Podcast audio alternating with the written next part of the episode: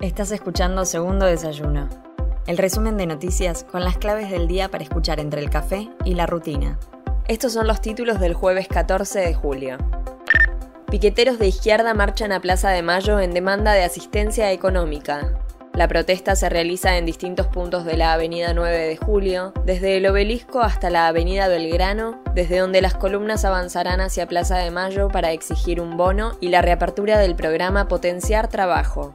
La actividad se extenderá hasta las 18 en la emblemática plaza y contemplará la actuación de artistas en vivo y puestos con muestras del trabajo que realizan las organizaciones en los barrios populares. AFIP subió a 45% la retención que se cobra por consumos en el exterior.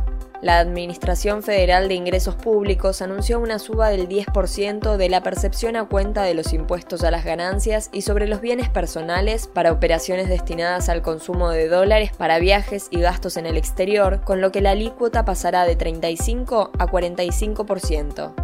Con esta medida que entra en vigencia hoy, el dólar turista pasará de 223 pesos a 236 pesos con 25 centavos y desde el gobierno aseguran que va en sintonía con el objetivo de Batakis de conseguir el equilibrio fiscal.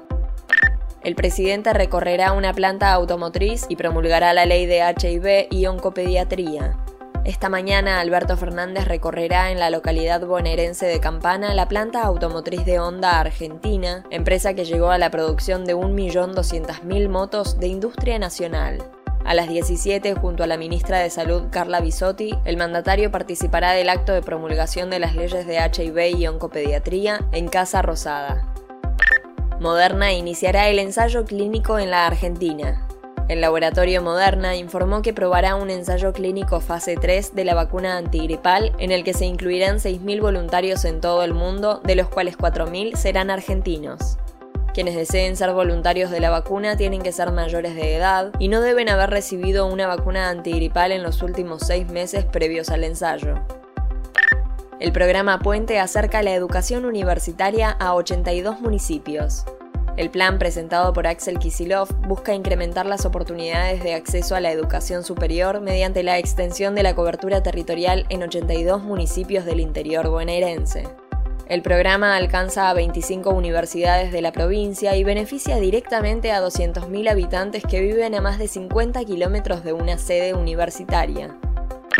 Soy Mel Somoza y esto fue Segundo Desayuno, el resumen informativo de El Destape. Te espero mañana con más noticias. Hacenos parte de tu día. Informate donde quieras, cuando quieras.